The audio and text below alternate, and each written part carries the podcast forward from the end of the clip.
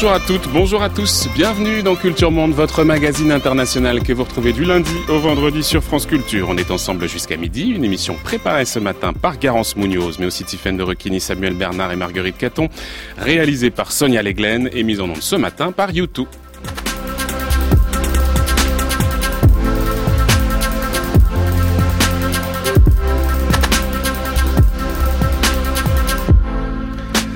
Dernier temps de notre semaine consacrée aux islams politiques. Lundi, nous étions en Arabie Saoudite alors que le prince héritier Mohamed Ben Salman tente de moderniser l'islam wahhabite. Mardi, nous observions l'avenir des frères musulmans euh, qui subissent une répression sanglante en Égypte après avoir modelé les printemps arabes.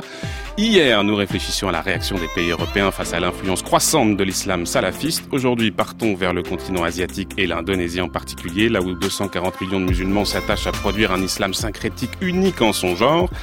Du Sud-Est, la démocratie musulmane à l'épreuve de l'extrémiste. De l'extrémisme, c'est notre sujet ce matin dans Culture Monde. C'est un pays régi par des lois et on doit s'en remettre à la législation. Si je suis suspecté, je dois suivre la procédure judiciaire, que je sois innocent ou pas. Mais je reste convaincu de mon innocence, ce n'était pas mon intention. Aok a été condamné à deux ans de prison pour insulte à l'islam. Je suis extrêmement déçu. Comment peut-il aller en prison pour quelque chose qu'il n'a pas fait?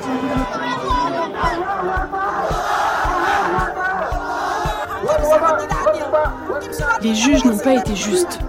Ils ont été influencés par le gouvernement. Ils n'ont pas prononcé un verdict juste.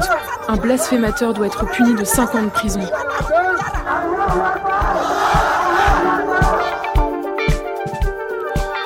Le 9 mai 2017, le gouverneur de Jakarta, connu sous le nom d'Ahok, était condamné à deux ans d'emprisonnement pour blasphème, une peine sévère pour le très populaire homme politique qui avait accusé ses détracteurs de manipuler une sourate du courant pour empêcher ses électeurs de voter pour lui. Ahok était le premier gouverneur de Jakarta issu de la minorité chinoise et de la minorité chrétienne, une identité marginale dans ce pays où près de 90% de la population est musulmane. Les milieux islamistes conservateurs se sont alors emparés de l'affaire, provoquant manifestations en tout genre avant de saisir la justice. Preuve des tensions religieuses à l'œuvre dans la société indonésienne, le cas inquiète les partisans d'un islam modéré et d'une Indonésie multiconfessionnelle et tolérante telle que ses pères fondateurs l'ont rêvé à l'indépendance. Aujourd'hui, face à cette montée du conservatisme religieux et à l'émergence du terrorisme depuis les années 2000, l'islam à l'indonésienne, matinée de tradition locale, résiste. Mais dans quelle mesure la tradition du discours interreligieux de la plus grande démocratie musulmane du monde peut-elle contrer l'islamisme radical? Comment les partis politiques manipulent-ils l'islam alors que l'élection présidentielle se profile en 2019 Et plus globalement, l'islam politique indonésien est-il fidèle à la devise du pays qui prône l'unité dans la diversité, symbole d'un pluralisme des croyances? Pour évoquer toutes ces questions, nous avons invité historien, Rémi Madinier. Bonjour.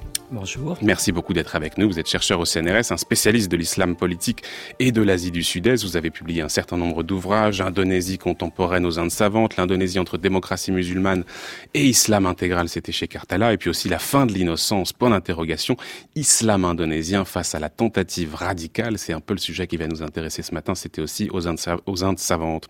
Coécrit avec André Feuillard. Avec André Feuillard. Alors on va commencer avec cette actualité parce que vous venez notamment aussi de publier un article intitulé L'Indonésie démocratie menacée, point d'interrogation dans la revue Études. Vous y évoquez justement le cas de cette condamnation de AOC à deux ans de prison, un peu plus de deux ans de prison, considérant que cette décision judiciaire a été un choc pour une partie en tout cas de l'opinion indonésienne, notamment parce qu'il est vu comme un responsable politique pragmatique, assez intègre, dites-vous, et que c'est euh, pas forcément euh, très répandu dans une classe politique qui est vue en tout cas comme très corrompue et assez largement incompétente. C'était un proche de l'actuel président euh, Joko Widodo qui avait pris sa succession comme gouverneur de Jakarta lorsque ce dernier a gagné l'élection présidentielle en 2019.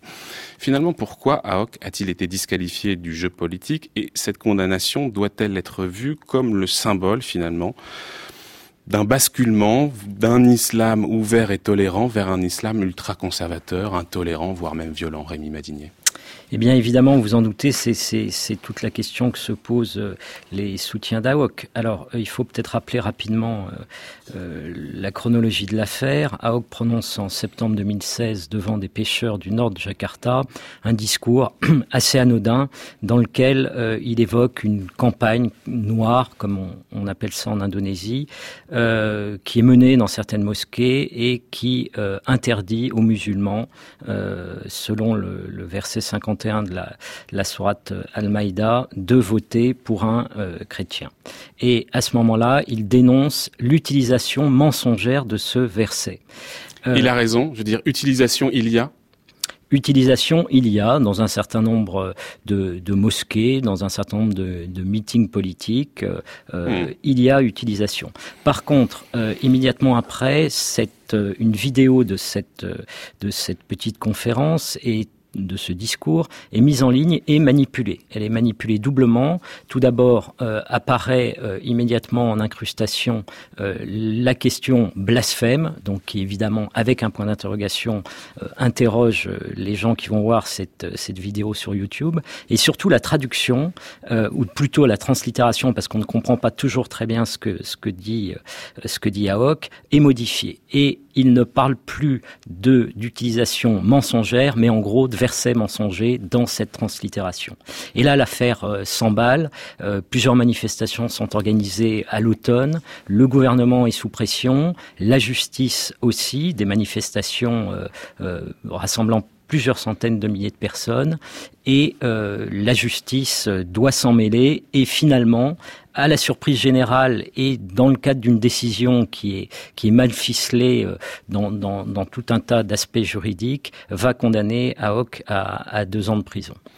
Euh, il y a évidemment euh, cette question de la religion qui est présente, mais il faut redire, je l'ai dit tout à l'heure dans mon introduction, que AOC c'est un chrétien et il est aussi issu de l'ethnie chinoise. Or, on sait qu'il existe en Indonésie un certain ressentiment par rapport à l'ethnie chinoise. Dans quelle mesure cette appartenance à l'ethnie chinoise a joué aussi dans cette campagne de haine?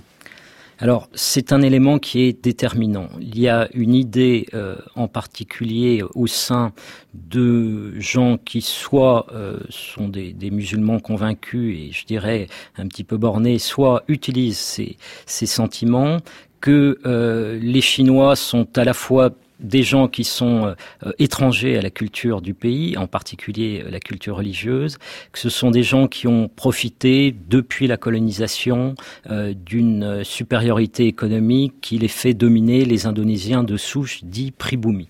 Évidemment, à travers AOC, c'est cette identité qu'on attaque et ça a été clairement dit, notamment par Amin Raïs, euh, ancien chef de la Mohammedia, qui a joué un rôle instrumental dans cette affaire. Euh, les Chinois déjà dominent euh, économiquement, on ne va pas en plus les laisser dominer politiquement. Vous nous dites ce que c'est la Mahmoudia, parce que c'est une organisation musulmane qui est très importante, qui, qui, joue un rôle politique important. Voilà, tout à fait. La Mohammedia, c'est une organisation réformiste et elle comprend plusieurs millions de, membres. C'est la, deuxième plus importante organisation euh, musulmane d'Indonésie. L'autre est une organisation traditionnaliste, le Nadatul Ulama, qui est une organisation qui est plus attachée à un, islam, euh, je dirais, localisé. Mais c'est qui veut dire la renaissance des oulémas. Voilà, qui hmm. veut dire la renaissance des oulémas. Euh, mais ces deux organisations concourent depuis l'indépendance à structurer l'islam politique. Et d'ailleurs, justement, il faut lire l'affaire AOC dans la perspective d'une remise en cause un petit peu de ce Guillaume Vira sur l'islam euh, indonésien dans sa dimension euh, politique, mais, mais également euh, religieuse, puisque la contestation n'a pas été menée, ou du moins très marginalement, par des gens de la Mohammedia ou du NU, mais essentiellement par des organisations comme le Front des, défenseurs de l'islam, comme le Hizbut Tahrir Indonésia, qui en fait ont saisi cette occasion, comme bien d'autres avant, pour tenter de se faire un petit peu une place au soleil dans le registre de la surenchère. Une recomposition qu'on imagine peut-être avoir été déclenché par justement cette montée en puissance d'une forme d'intolérance religieuse. Parce que euh, quand même, cette affaire à Hoc, elle peut être vue comme une montée en puissance de l'intolérance religieuse. Alors, elle peut être en fait lue euh, quasiment de manière totalement inverse. Euh, il y a évidemment une montée d'un sentiment d'appartenance, d'une identité euh, musulmane que l'on extériorise de plus en plus, et ça passe aussi bien par le fait de, de, faire sa prière de manière beaucoup plus ostentatoire qu'auparavant, les haut-parleurs qui abreuvent et, et inondent les, les, rues des grandes villes d'appel à la primaire, prière pardon, et même parfois de, de sermons. Euh, mais également, il faut bien se rendre compte que euh, avec AOC, c'est la première fois euh, ou une des premières fois qu'un un, un, homme, un chrétien d'origine chinoise, aspirait à des fonctions, euh, celles de gouverneur euh, de Jakarta, qui depuis euh, Jokowi sont considérées comme un, un tremplin pour la présidence. Voilà, hmm. exactement. Donc euh, euh, il y a aussi, c'est finalement cette, cette progression d'un d'une certaine ouverture qui suscite des réactions. Mais on voit bien que cette progression, justement, elle est considérablement ralentie parce que vous le disiez, il a eu, en fait, ça a été le premier du coup non musulman à assurer ce poste de gouverneur de Jakarta, puisqu'il avait remplacé euh, Joko Widodo, qui lui justement partait pour la présidence. Sauf que lors de l'élection suivante, quand il a voulu se faire élire justement au poste de gouverneur, il a été empêché. En tout cas, il a perdu. C'est-à-dire que toute la campagne s'est jouée autour de cette question précisément du fait qu'il n'était pas musulman, et à la fin, in fine, il a perdu. Il a perdu, mais il a perdu sur tapis vert, il a perdu euh, euh, de manière euh, par l'utilisation, l'instrumentalisation de ses, sentiments musulmans, et je ne suis pas sûr que sur le, long terme, ce soit réellement une, défaite. Et d'ailleurs, c'est le mmh. calcul qu'il a fait. il a accepté sa condamnation, comme on, on vient de l'entendre dans le document sonore. Il a renoncé à faire appel Finalement, il va demander à, ce que le, jugement soit, soit cassé, mais c'est une procédure différente. Mais il est en prison aujourd'hui. Il a accepté d'aller en prison et d'aller en prison dans des conditions qui ne sont pas en général celles des VIP indonésiens qui euh, souvent rentrent et sortent euh, un petit peu comme ils veulent euh, du, des, centres pénitentiaires. Alors même qu'il bénéficiait de la bienveillance du président. Il bénéficiait de la bienveillance du président. Évidemment, le président était sous contrôle. On, on, on, le menaçait, enfin du moins, on, l'avertissait surtout de ne pas intervenir dans la procédure.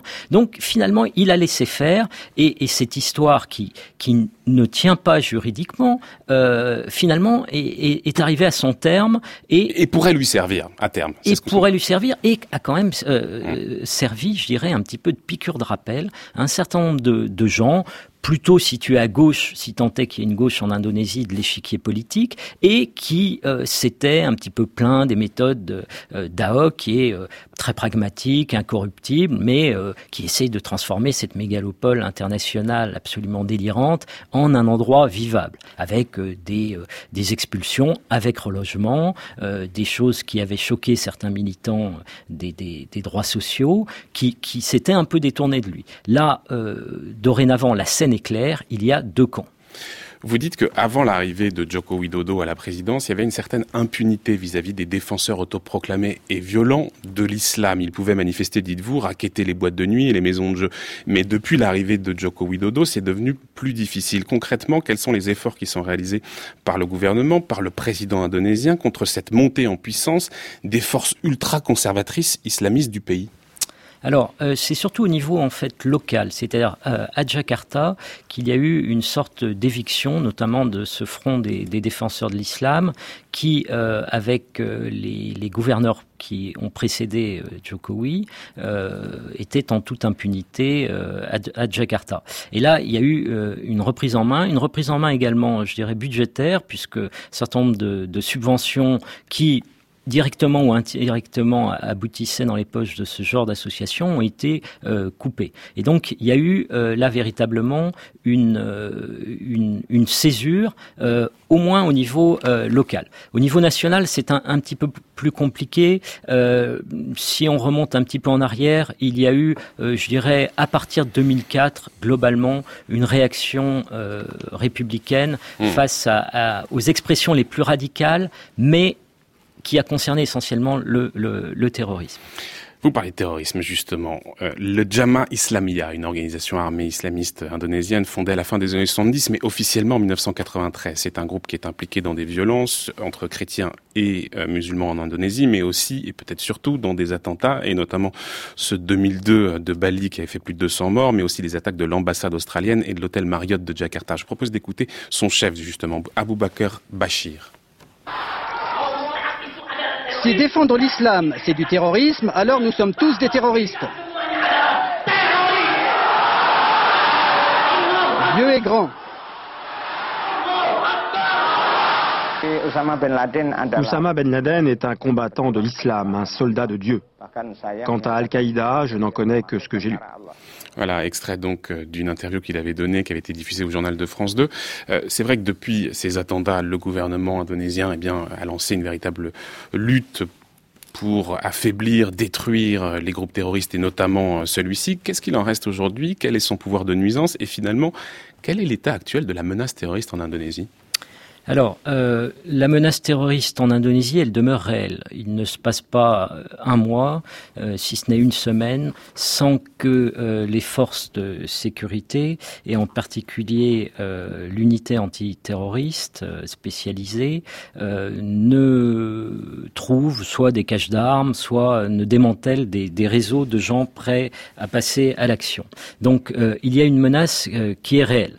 Maintenant, si vous comparez euh, la situation indonésienne à celle de l'Europe, en particulier à celle de la France. Euh, L'Indonésie, avec 240 euh, millions de musulmans, a envoyé moins de djihadistes en Syrie que la France. Donc ça permet quand même de relativiser les choses. en proportion, ça fait 40 fois moins. Alors, ce qu'il faut bien comprendre, et D'ailleurs, ça, ça permet d'avoir un regard un petit peu plus large sur ces processus de mobilisation djihadiste. C'est que euh, la Jama'a Islamia et aujourd'hui, je dirais, les, les, épigones euh, de Daesh euh, sont toujours euh, développés dans des États euh, faillis. la Jama'a Islamia, qui est née de la dissémination du, du djihad afghan dans les années 90, a pris son envol, en particulier grâce au conflits interconfessionnels euh, qui se déroulaient dans l'est de l'Indonésie, au Moluques et à Poso. C'est là qu'un certain nombre de, djihadistes ont été envoyés. Et lorsque des accords de paix sont, intervenus euh, quelques années plus tard, entre 2002 et de, 2004, c'est lancé dans un terrorisme beaucoup plus euh, indéterminé qui visait les Occidentaux, puis finalement les forces de sécurité. Et on assiste euh, maintenant un petit peu à la, deuxième vague avec euh, des organisations qui se réclament de, de, Daesh. Mais entre-temps, la grosse différence, c'est que d'une part, l'État indonésien qui avait été quasiment mis à bas euh, avec la transition démocratique de 1998, puisque toute une partie de l'appareil de sécurité avait à ce moment joué une sorte de théorie du chaos en se disant bah, si le pays sombre, on nous appellera encore, nous, l'armée, à exercer des responsabilités importantes.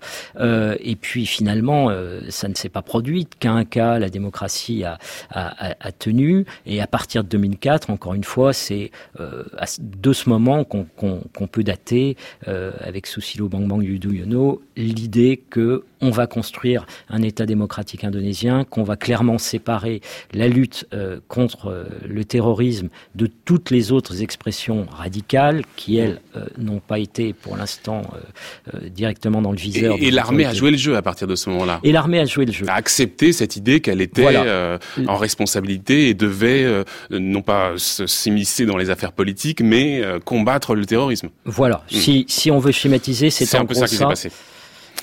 Rémi Madinier, faisons un peu d'histoire, parce que c'est vrai qu'on a cette idée euh, que l'islam euh, indonésien est un islam ouvert, syncrétique, ce qui est vrai, mais pas seulement. On le voit depuis notre, le début de notre échange, il y a au fond euh, un islam très divers en réalité en Indonésie, qui va de cet islam ouvert à un islam beaucoup plus radical. On va revenir un peu en arrière, avant la colonisation européenne, avant même l'arrivée de l'islam, le territoire, il faut rappeler, hein, on est dans il y a une centralité géographique qui est très importante, on est donc dans un espace qui est propice au commerce, on est très exposé aux influences extérieures euh, qui viennent de la Chine au nord et puis euh, à, l'ouest euh, de l'Inde. Donc finalement, l'islam arrive sur un substrat indo-bouddhique qui va produire un, un, une forme de l'islam très particulière, très spécifique.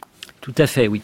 Euh, ce substrat indo-bouddhique euh, qui est euh, donc essentiellement lié à, à la, la, la, colonisation indienne, mais colonisation au sens de la colonisation grecque dans le, dans le bassin méditerranéen. Non violente d'une certaine manière. D'une part non violente et puis avec très peu de déplacement de population.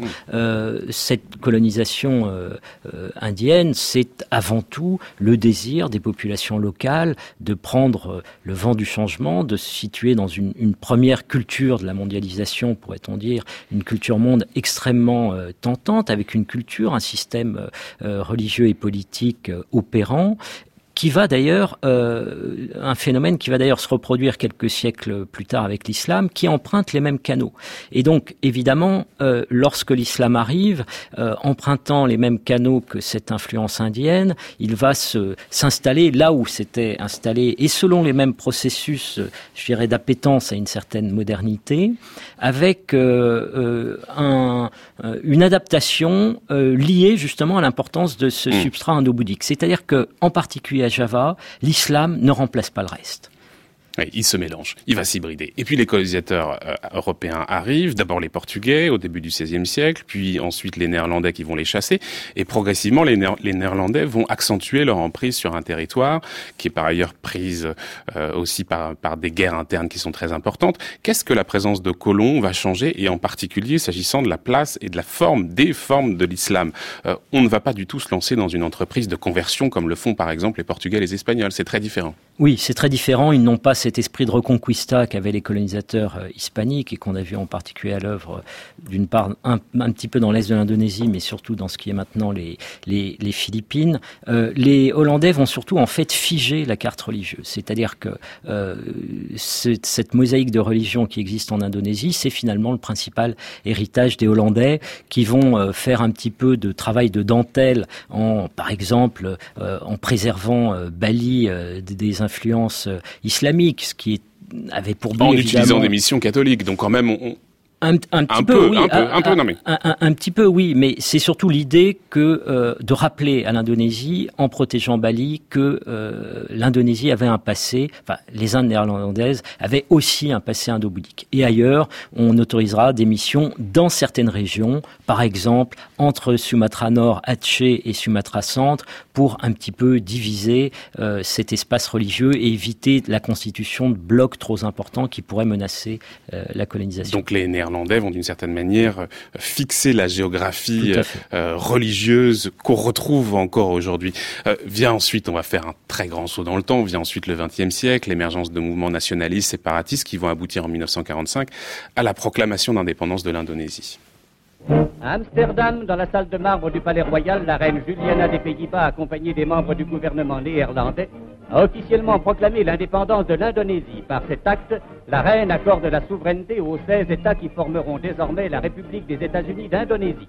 Après 350 années de colonisation hollandaise, les îles de la Sonde se trouvent aujourd'hui unies aux Pays-Bas par la nouvelle union à la tête de laquelle demeure la reine Juliana. Et voilà, une belle archive au lendemain de la Seconde Guerre mondiale. Quelques heures après la reddition du Japon, Sokarno et Mohamed Atta proclament l'indépendance du pays, deviennent respectivement le premier président et le premier vice-président du pays. C'est le 17 août 1945.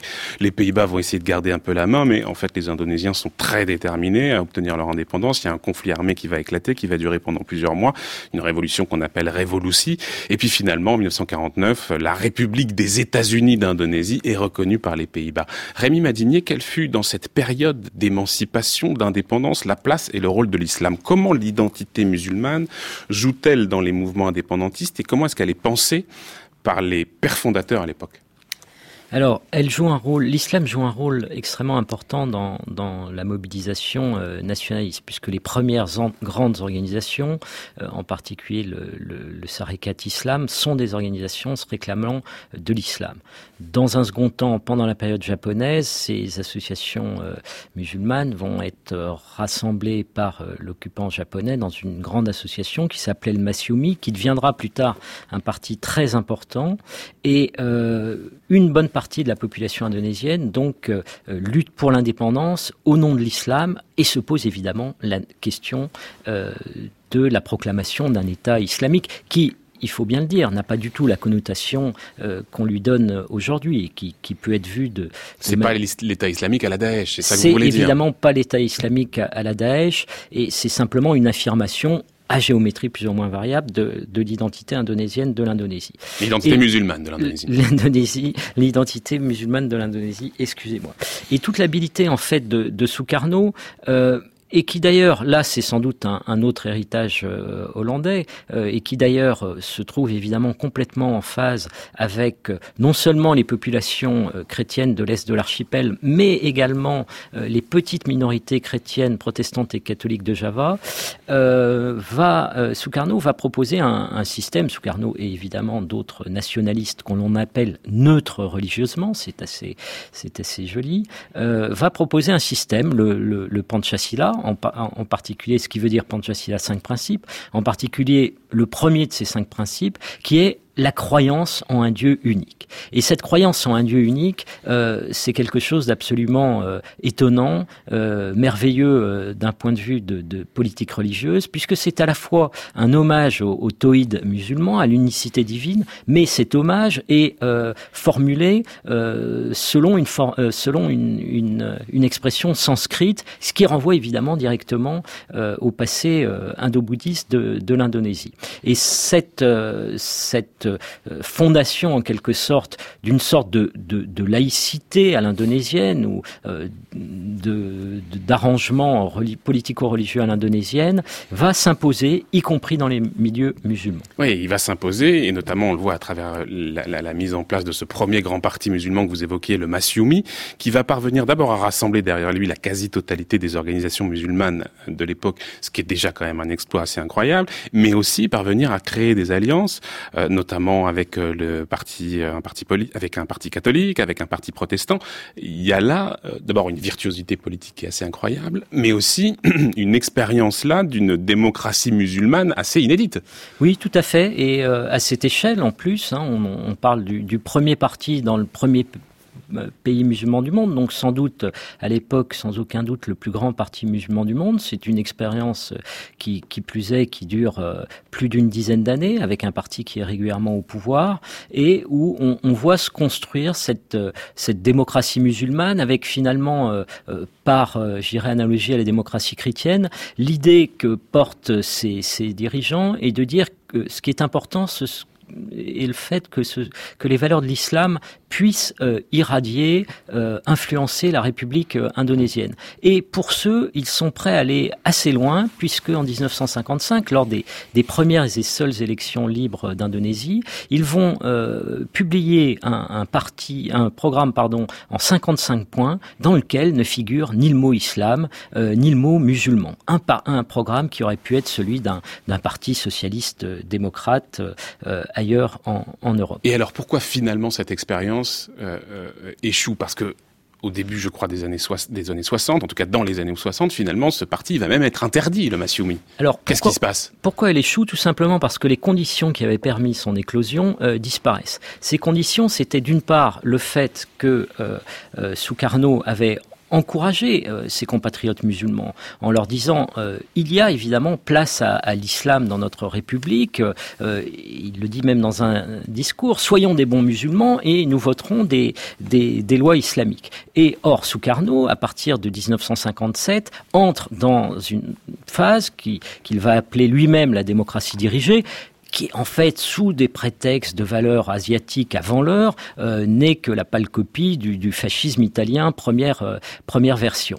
Et quel est le seul parti qui va s'opposer, le seul grand parti euh, qui va s'opposer à cette évolution? C'est précisément le Machoumi. C'est-à-dire qu'il va rester, lui, ferme, démocrate jusqu'au bout, jusqu'à son interdiction en 1960. L'autre condition qui va euh, peu à peu euh, évoluer, en fait, c'est euh, le fait, c'est la guerre froide, en fait. C'est la guerre mm. froide, c'est le fait que ce qui avait longtemps rassemblé à l'intérieur de l'Indonésie, je dirais, toutes les forces religieuses du pays, en particulier les chrétiens, les musulmans, qu'ils soient catholiques, enfin les, les, chrétiens qu'ils soient catholiques ou protestants, et les musulmans, va rentrer dans, dans, dans, une, dans une nouvelle phase euh, au milieu des années 60 avec euh, l'élimination du Parti communiste qui va en quelque sorte euh, empêcher la résurrection de ce, ce parti de ce parti euh, euh Massoumi. Si, je comprends bien les choses, Rémi Badinier, en gros, on va avoir avec la dérive autoritaire du régime, avec même l'arrivée de Suharto qui finalement marque carrément la, la, la, dictature militaire, on va avoir une recomposition de l'espace de l'islam politique, parce que d'une certaine manière, on va utiliser ce qui nous arrange du côté du régime de, de, de, de la dictature, et puis du coup, c'est quelque chose qui va avoir un effet sur, sur tout cela, parce que les formes les plus radicales qui se trouvaient là vont se radicaliser davantage et, et, et peut-être euh, constituer un, un, un, une nouvelle force politique qui va pousser d'une certaine manière. C'est un, peu ce qui se passe. Oui, ça va même plus loin que ça. C'est-à-dire que le, le, cas indonésien est, est, est, intéressant, il éclaire ce qui s'est passé dans une grande partie du monde musulman, mais euh, à la différence, c'est que dans le cas indonésien, on a la même génération, parfois les mêmes personnes, qui passent d'un discours extrêmement ouvert, euh, y compris à l'Occident, très démocrate, à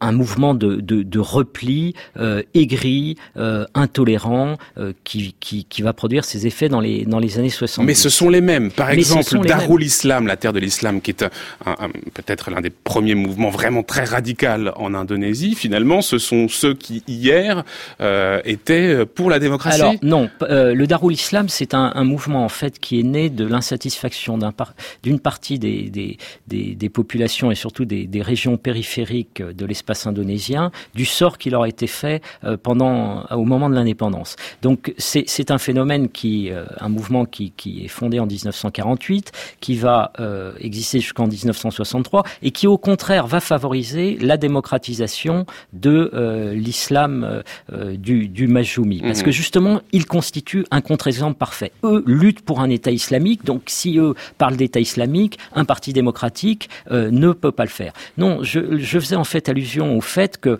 les dirigeants du Machoumi, qui avaient été ministres, premiers ministres, euh, qui vont se retrouver euh, de manière totalement injuste en prison pour avoir défendu la démocratie, vont porter à partir des... et, qui ensuite, après le coup de, de 65 et l'arrivée de Suarto au pouvoir, vont se voir complètement marginalisés, interdits euh, de refonder leur, parti et même de jouer un rôle dans, dans la politique indonésienne. Quand bien même ils avaient été les héros de la lutte contre le mmh. régime précédent. Et donc ce sont ces gens-là qui vont faire un petit peu un retour sur leur histoire et considérer notamment que euh, l'islamisation de l'Indonésie est incomplète. Les Indonésiens ne sont pas des bons musulmans. Pour essayer de fermer la boucle et d'arriver jusqu'à nous. Et puis dans un instant, on va retrouver Delphine Alès, mais arrivons peut-être à la fin de la dictature. Arrive donc la fin des années 90, le régime de Suarto qui commence à vaciller, notamment sous les coups de boutoir d'une crise financière qui déstabilise considérablement l'économie du pays. Euh, Suarto perd le pouvoir, on est en 1998. Qu'est-ce que le retour de la démocratie qui va être qui va prendre du temps, hein, vous nous l'avez dit tout à l'heure, mais qu'est-ce qu'il va changer sur les forces islamistes? Comment est-ce que l'islam est réintroduit dans le paysage politique? Alors en fait, il faut enjamber la, période de 98 pour comprendre euh, ce qui se passe. À savoir que euh, Suarto, dans les années 80, va découvrir les délices de l'instrumentalisation de cet islam, euh, je dirais, euh, un petit peu, un petit peu aigri, qui commence à se radicaliser, qu'il avait lui-même contribué à radicaliser mmh, mmh. en empêchant, en l'empêchant de jouer un rôle politique. Et cette instrumentalisation va euh, plonger une partie à partir de 96, donc avant la chute de Suarto, une partie du, du pays dans un dans un chaos qui va subsister, euh, comme je vous l'ai expliqué, jusqu'au mmh. début des années 2000. On est avec vous, Rémi Madinier. On parle ce matin de l'Indonésie, Asie du Sud-Est, la démocratie musulmane à l'épreuve de l'extrémisme dans cette série consacrée aux islams politiques. Vous écoutez France Culture, vous écoutez Culture Monde. France Culture, Culture Monde, Florian Delorme. L'Indonésie apprécie l'effort du Bangladesh pour remédier à la situation des Rohingyas depuis le début de la crise. Nous sommes en coopération étroite avec le gouvernement bangladais pour assurer les besoins des réfugiés. En tant que pays qui soutient les valeurs humanitaires, nous devons continuer d'encourager cette forme de solidarité. Voilà, c'était il y a quelques semaines le président indonésien Joko Widodo, donc en visite dans un camp de réfugiés Rohingyas au Bangladesh, exprimant sa solidarité à l'égard des Rohingyas, cette minorité musulmane qui a fait l'objet d'une campagne de répression extrêmement rude, brutale de la part de l'armée birmane. Bonjour Delphine Alès. Bonjour. Bonjour, merci infiniment d'être avec nous ce matin en direct depuis l'Indonésie, ce qui explique peut-être aussi le décalage. Euh, merci d'être avec nous. Vous êtes professeur de sciences politiques à l'Université Paris-Est Créteil et chercheuse à l'Institut de recherche sur l'Asie du Sud-Est contemporaine. La période post-Suarto qu'on évoquait à l'instant avec Rémi Madinier, elle a été évidemment essentielle. Il a fallu réorganiser le champ politique, permettre à l'islam d'y trouver sa place. Et euh, ce qu'on a vu, c'est qu'en réalité, loin de l'image d'un islam monolithique et supposément de nature modérée, en réalité, l'islam indonésien, il a plusieurs visages. Il va d'un islam effectivement progressiste et ouvert jusqu'à un islam beaucoup plus radical et même une frange carrément violente. Comment l'Indonésie utilise son, identité musulmane dans sa politique étrangère? Quel visage finalement de l'islam on cherche à donner à travers cette diplomatie? On avait là l'exemple de Joko Widodo qui va montrer sa solidarité à l'égard d'une communauté musulmane. Est-ce qu'il y a l'ambition de projeter l'image d'un certain modèle indonésien de démocratie musulmane à travers ça, Delphine Alès oui, je crois qu'il y, a deux points euh, à aborder pour répondre à votre question. Le, premier point, c'est que c'est pas seulement l'islam indonésien qui est pluraliste. Euh, le, pluralisme, c'est un élément de l'identité indonésienne elle-même. Euh, la, doctrine officielle de l'État est celle de l'unité dans la diversité, même si il est difficile de faire cette unité. Et donc, ce pluralisme, il traverse l'ensemble de l'identité indonésienne. Et c'est vrai que l'Indonésie, depuis le milieu des années 2000, essaye de promouvoir cette image à travers sa politique étrangère dans, dans différents aspects. Euh, ça peut aller euh, aussi bien de la promotion euh, de l'industrie touristique euh, en Indonésie jusqu'à la volonté euh, de s'opposer en modèle effectivement d'État qui se présente comme désormais le plus grand pays musulman mm. du monde et une démocratie prenant la mm. modération et le pluralisme. Oui, donc on met en place des, des, des forums de dialogue interreligieux, on met en place des conférences. Il y a eu récemment aussi la nomination d'un envoyé spécial du président pour la tolérance et le dialogue religieux à l'international. Mais est-ce que tout ça fonctionne, Delphine Alès Est-ce que le modèle indonésien a une influence sur ses voisins, sur Brunei, sur la Malaisie dont on parlera tout à l'heure, Delphine Alès Alors je crois que l'enjeu du point de vue euh, des autorités indonésiennes, c'est moins l'influence euh, que l'Indonésie va avoir sur ses voisins ou sur le reste euh, du monde musulman que l'enjeu de politique intérieure. Là, on est vraiment sur une question de politique étrangère interne. la volonté du gouvernement indonésien en promouvant cette image de l'Indonésie et en valorisant cette image de l'Indonésie comme modérée et pluraliste, c'est aussi de renvoyer cette image auprès de sa propre population pour euh, soutenir euh, soutenir euh, l'action des organisations qui promeuvent le même discours. C'est la raison pour laquelle on voit le gouvernement indonésien soutenir, comme vous le disiez, l'organisation d'initiatives de dialogue interreligieux par les grandes organisations que Rémi Madini mentionnait tout à l'heure, Mohamedia et Nadlatul Ulama, sont les plus grosses organisations. la, ligne est en train de se détériorer, la ligne est en train de se détériorer, donc on va essayer tout simplement de, de vous rappeler Delphine Alès pour améliorer la qualité de la ligne, si on peut en régie refaire cette ligne, ça serait parfait. Euh, Rémi Madinier, je poursuis du coup avec vous.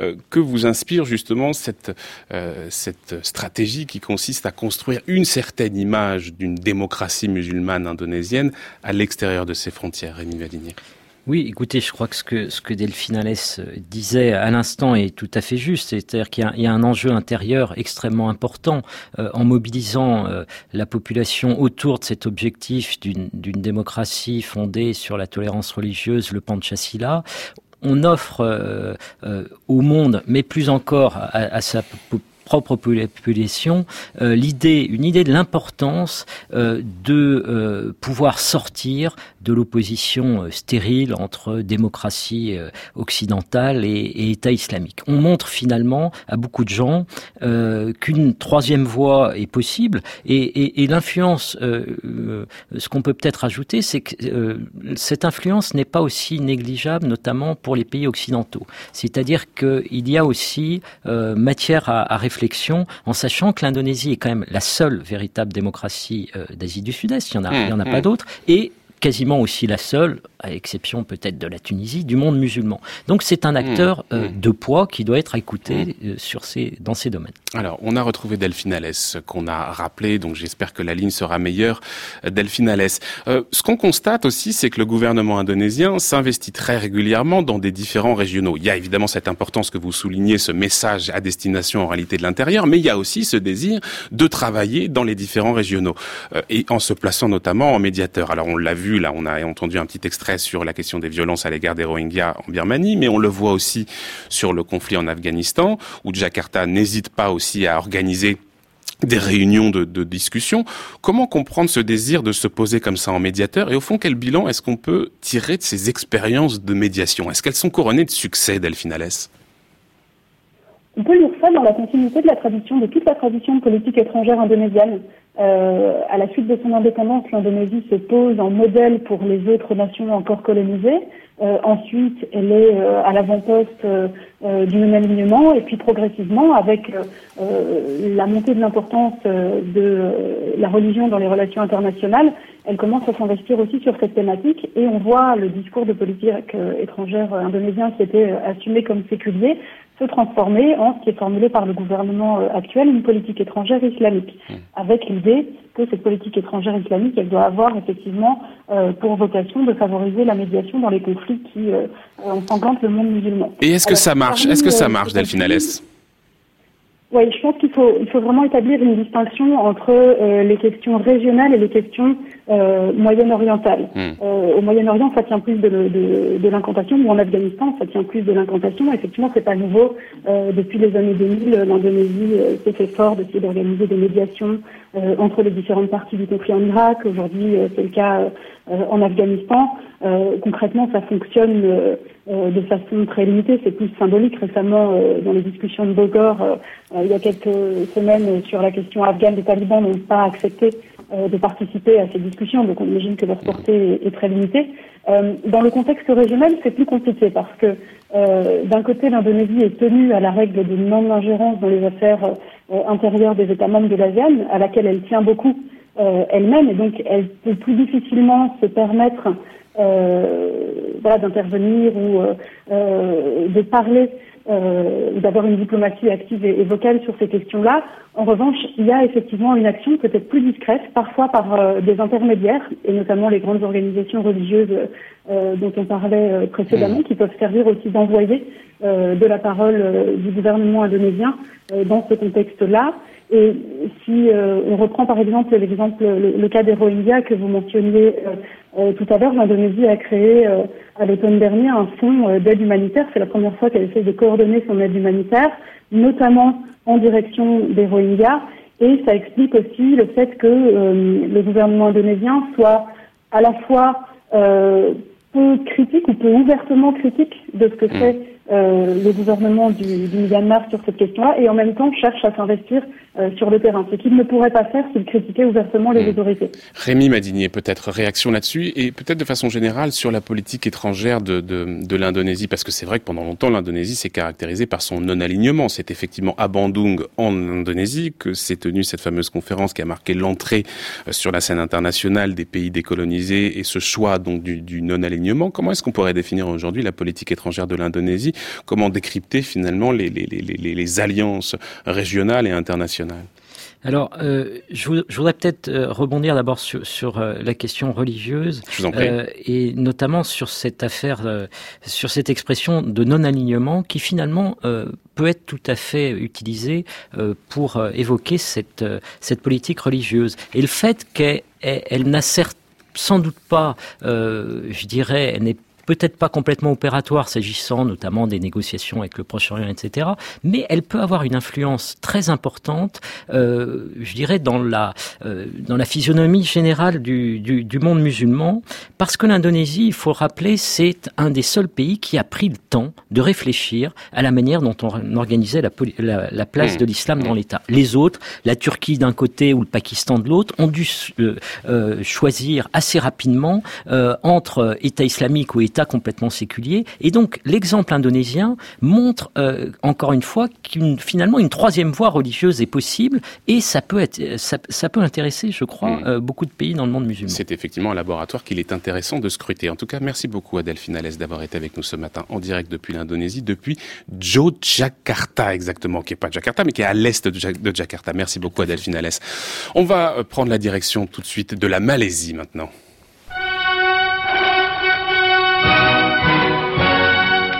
La Malaisie, devenue indépendante au sein du Commonwealth britannique, s'est donné un roi, M. Tuanku Abdul Rahman. C'est la première fois dans le monde qu'un roi est élu pour un règne de 5 ans. Le roi a poussé cette fois le cri de Merdeka, ce qui en malais veut dire liberté. Puis le drapeau de l'État nouveau-né a été hissé, une étoile à 11 pointes sur un fond de 11 bandes rouges et blanches.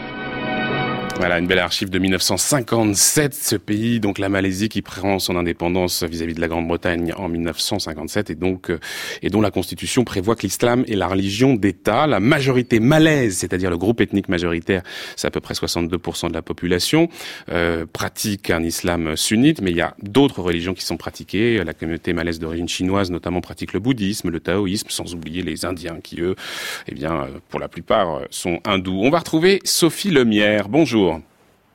Bonjour. Merci également d'être avec nous ce matin en direct depuis la Malaisie. Vous êtes anthropologue, politologue à l'université d'Harvard, une spécialiste de ce pays.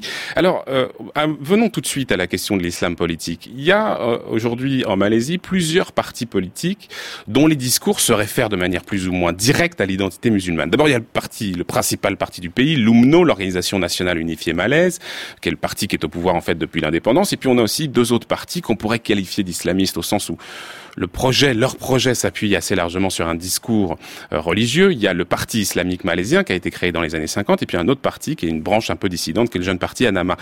Quand on regarde un peu les choses euh, et qu'on s'intéresse à la question de l'émergence de groupes djihadistes, on voit que la, la, Malaisie semble faire exception. Le nombre de Malaisiens ayant prêté allégeance à Daesh, il est marginal en comparaison, par exemple, avec l'Indonésie et, les Philippines, par exemple, alors même que c'était déjà marginal par rapport à d'autres pays. Mais en tout cas, comment comprendre ça? Au fond, pourquoi l'activité djihadiste reste assez muette en Malaisie?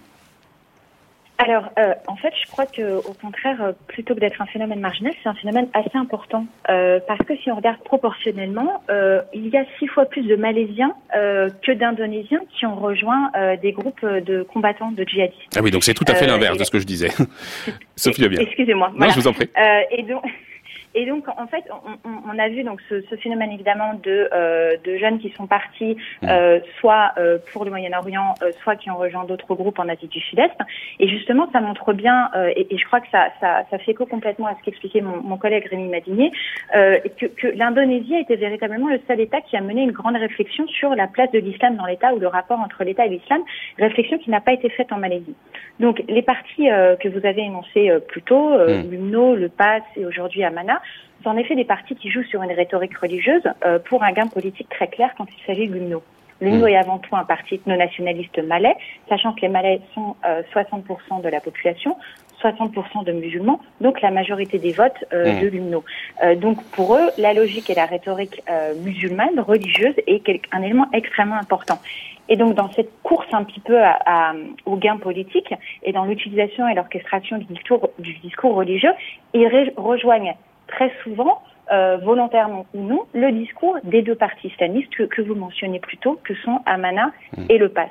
Donc il y a cette, cette espèce d'ambiguïté qui s'est jouée euh, dans les discours islamistes, et puis une, une, adoption et une normalisation de, de, de pratiques euh, musulmanes, de pratiques religieuses et de, euh, de, concepts religieux qui ont été complètement banalisés, euh, alors qu'ils étaient au préalable, notamment dans les années 60, perçus comme des pratiques mmh, mmh. extrémistes. Il y aura bientôt, Sophie Lemierre, des élections législatives en Malaisie. Il y a quelques jours, le Premier ministre Najib Razak a, a, ordonné la dissolution du Parlement et son parti, euh, en l'occurrence l'Organisation nationale unifiée malaise, l'UMNO, il est touché par des scandales de corruption en cascade, à tel point que sa popularité est en train de s'éroder dangereusement. Est-ce que ce parti, qui est quand même au pouvoir depuis 1957, depuis le début, est-ce qu'il peut perdre les prochaines élections est-ce que le parti islamique malaisien pourrait l'emporter? Alors, euh, le... Alors oui, et non. Donc, hmm. Oui, à la première partie de la question, c'est-à-dire que pour la première fois, l'opposition a une véritable chance euh, de remporter ces élections. C'est-à-dire que ça, c'est la situation a véritablement changé ces derniers jours, peut-être cette dernière semaine, où euh, le Premier ministre Najib a commis énormément d'erreurs politiques qui ont donné finalement euh, l'avantage euh, à l'opposition. le parti islamiste malaisien aujourd'hui n'est plus dans une coalition, c'est-à-dire qu'ils ne sont pas dans la coalition régnante et ne sont pas non plus dans la coalition d'opposition, ce qui fait qu'ils sont devenus un parti marginal. Alors néanmoins un parti important mmh. puisque c'est un million de membres et c'est un parti qui informellement s'est rapproché du parti au pouvoir. Donc dans en, aucun cas, ce parti, le parti islamiste malaisien, peut régner en Malaisie, peut prendre le pouvoir, si ce n'est à l'intérieur d'une coalition, qu'elle soit la, coalition dirigeante ou la coalition mmh. d'opposition. Donc, ils ne prendront pas le pouvoir. Le euh, parti, l'autre parti islamiste, Amana, donc qui est une, qui est une branche dissidente du parti islamiste, hein, qui a été créé donc il y a deux ans, euh, pourrait en effet, si la coalition d'opposition était amenée à gagner ces élections, ces élections euh, conserver, enfin va conserver de toute façon des sièges au Parlement parce qu'ils en ont déjà sept. Euh, et peut-être avoir un rôle à jouer euh, dans le gouvernement, mais ça reste un parti quand même euh, assez minoritaire dans la coalition. Hein. Il, y a, mm. il, y a, des partis qui sont vraiment des poids lourds dans la coalition d'opposition, et, et ce n'est pas le cas du parti islamiste. Oui, et puis peut-être qu'il faut préciser aussi qu'il y a tout un jeu qui est en train de se, se faire parce que euh, il y a aussi le, le, le, finalement le nouveau chef de l'opposition qui est Mahathir Mohamed, qui est en réalité euh, l'ancien homme fort du pays. Il revient en force, il redevient d'une certaine manière le chef de l'opposition, alors même que c'était un, un, un, homme qui était dans la ligne de, de, de l'organisation nationale unifiée malaise, de, du, du, parti euh, principal depuis le début de l'indépendance. Donc il y a tout un jeu aussi politicien qui se, qui se, qui se trame là.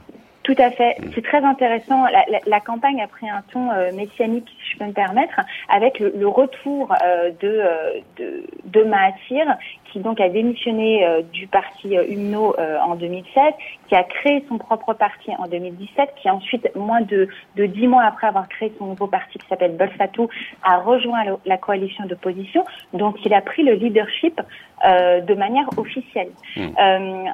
Ce, cette, cette, possibilité, enfin cette prise en fait de, de leadership a, a, été rendue possible par le fait que le leader de l'opposition, Anwar Ibrahim, qui au passage est un ancien, leader du mouvement euh, islamiste malaisien, qui a ensuite créé un parti euh, euh, euh laïque, euh, multiethnique et multireligieux, est en prison pour la deuxième fois euh, pour une affaire de, de, sodomie qui est très certainement politiquement construite. Mmh. donc, dans, dans, cette espèce, dans cette absence qui a été créée par l'emprisonnement d'Anwar Ibrahim, se sont développées de très grandes divisions au sein de son parti, donc de très grandes divisions au sein de la coalition d'opposition, et c'est ces grandes divisions qui ont véritablement aussi donné sa chance à Mahathir de revenir et de prendre le leadership en tant qu'homme fort qui a permis véritablement d'unifier la coalition d'opposition coalition qu'il a réprimée pendant 22 ans. Donc aujourd'hui, il travaille main dans la main, ou presque, oui. bon an, mal an, avec des gens qu'il a mis en prison euh, il y a quelques années. Oui, en fait, le, le, vrai opposant, le principal opposant, Anwar Ibrahim, il est euh, derrière les barreaux. Donc euh, il y a une nouvelle opposition qui se recompose. Merci beaucoup, Sophie Lemierre, d'avoir été avec nous en je direct depuis prie. la Malaisie. Et je donnerai pour euh, nos auditeurs le titre de votre livre, notamment Illusions of Democracy, qui était paru euh, aux presses universitaires d'Amsterdam. Merci beaucoup à vous.